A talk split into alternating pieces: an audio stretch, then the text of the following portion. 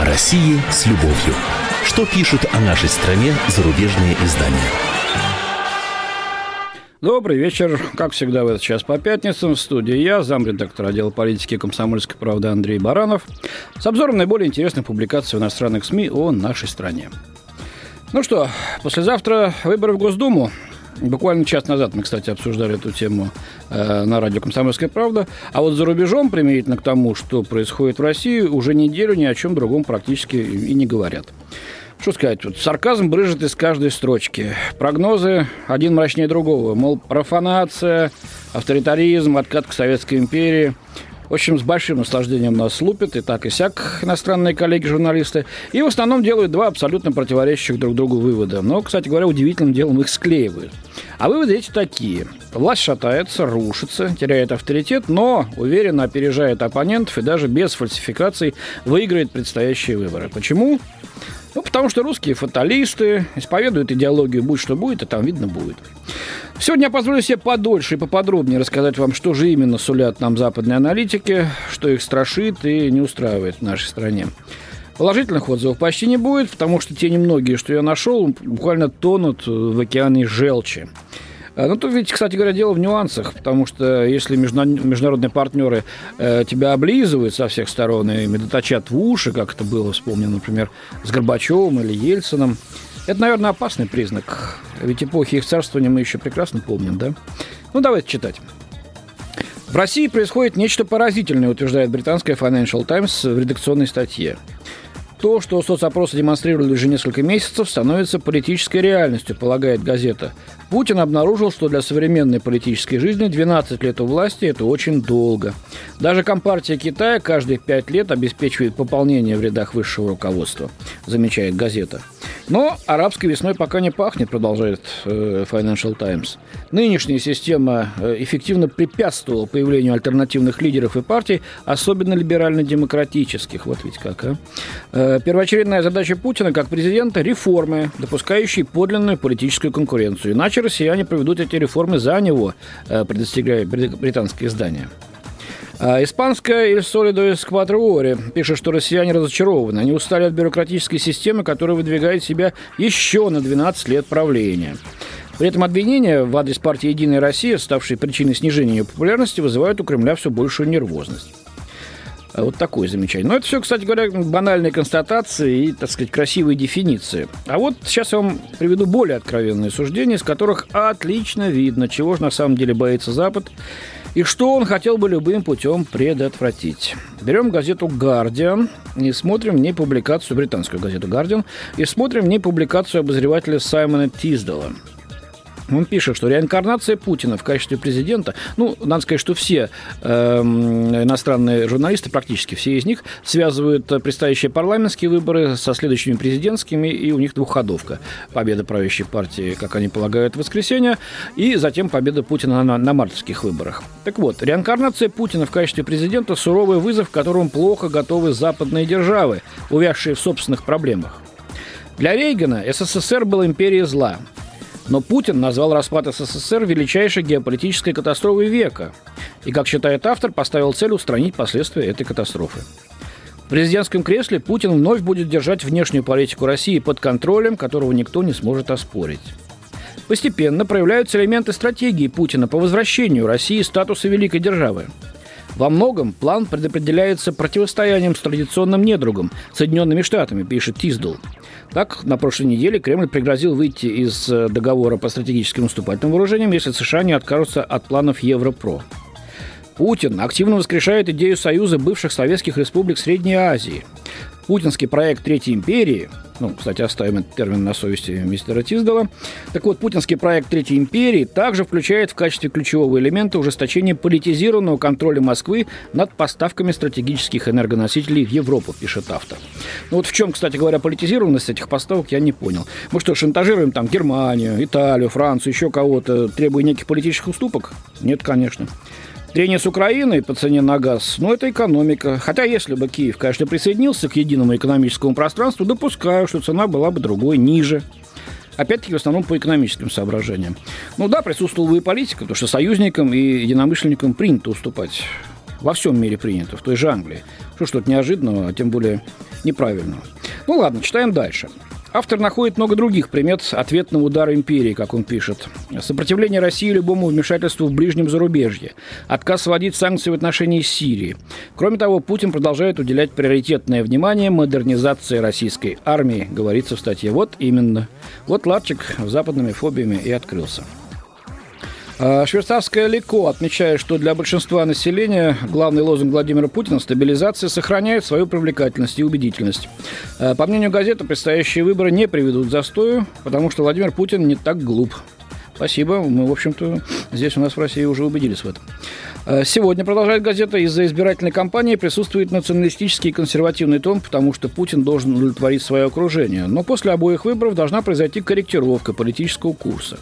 Кроме того, Путин включит, э, собирается, по крайней мере, включить в свою команду таких ведущих либеральных деятелей, как Алексей Кудрин, уверенный издание.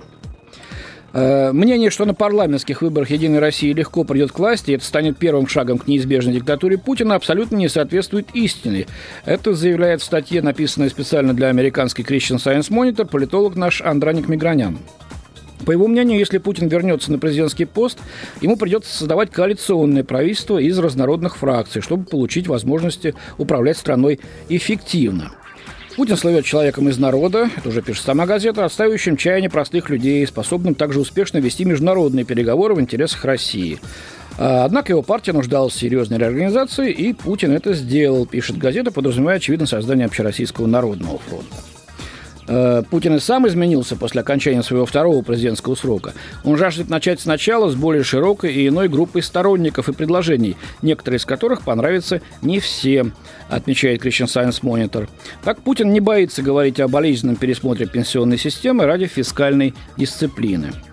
И, наконец, делается вывод. Глупо думать, что Россия вновь вскоре превратится, покорится, по крайней мере, власти одного человека. На деле есть убедительные аргументы в пользу того, что Путину придется иметь дело с наибольшей в российской истории демократией – Путин человек сильный, но деспотом он не сможет стать, даже если захочет, поскольку Россия уже более 20 лет движется по пути рынка и демократии. Ну вот видите, есть и такое мнение, но оно действительно одиноко э, в том море критики, о котором я говорил. Кстати, продолжим о критике. Э, Никита Робер, швейцарский трибун Женев, утверждает, что главным достижением Дмитрия Медведева на посту президента можно считать лишь то, что Россия вышла на первое место в Европе по числу интернет-пользователей. Э, сегодня Медведев, возглавляющий список правящей партии, на парламентских выборах, э, где она непременно одержит победу после мрачной избирательной кампании, раздавленной машиной официальной пропаганды, так вот, э, Дмитрий Медведев собирается поменяться местами с Владимиром Путиным.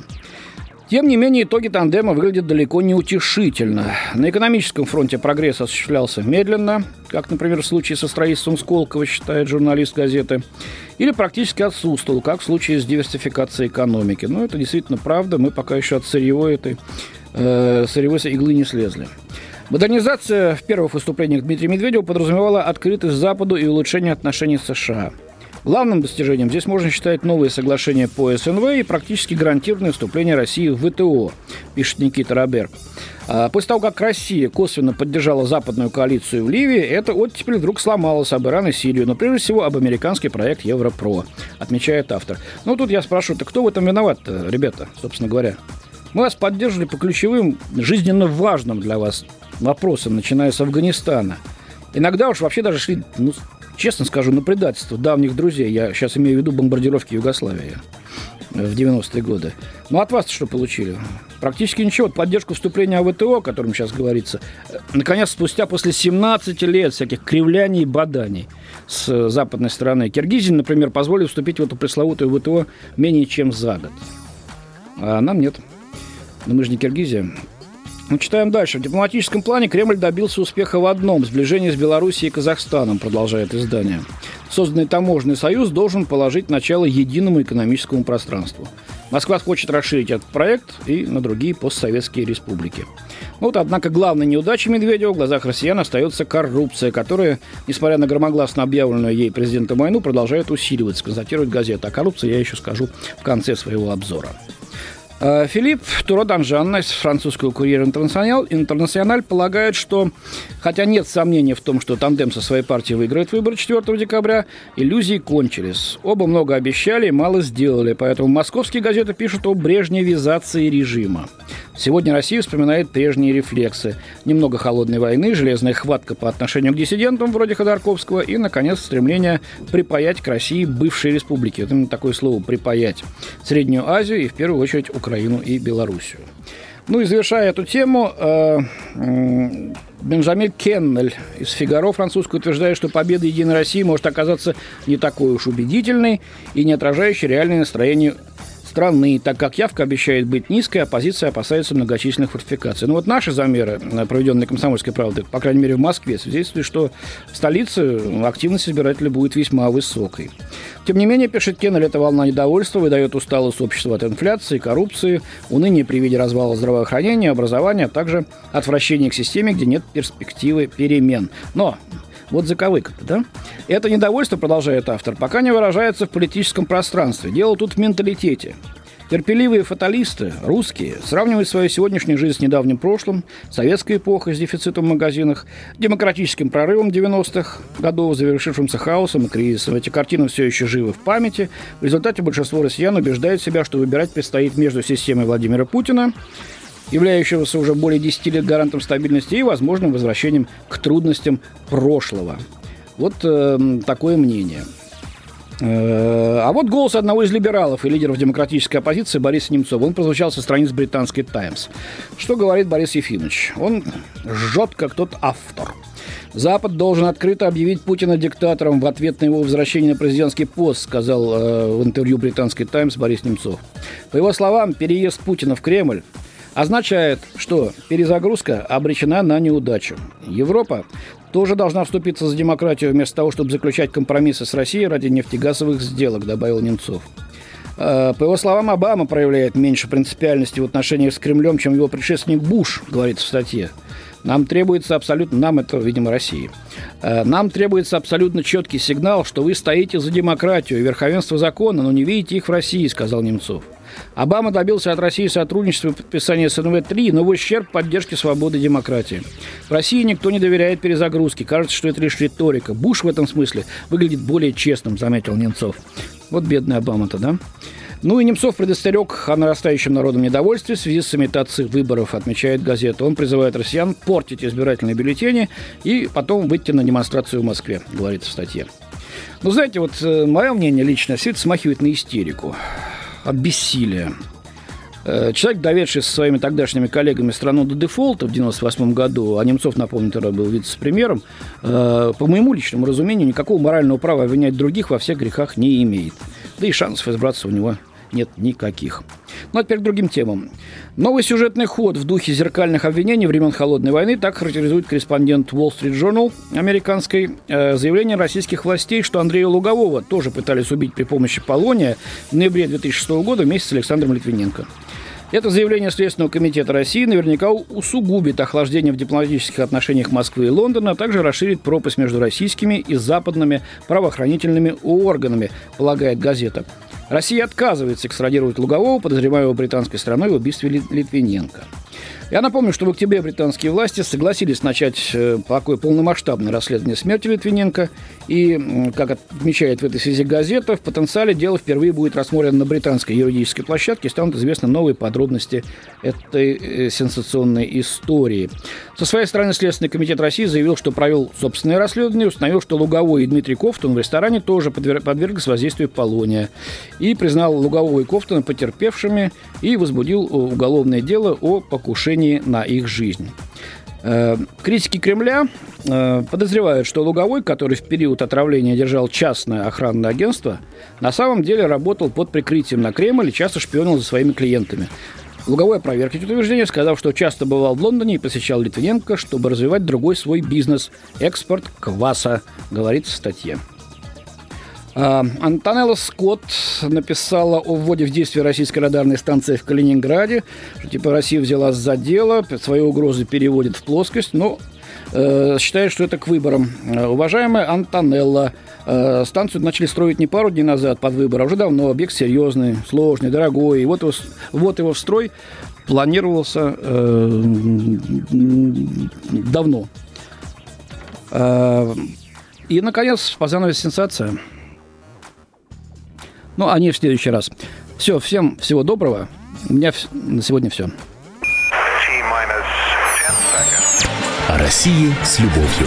Что пишут о нашей стране зарубежные издания?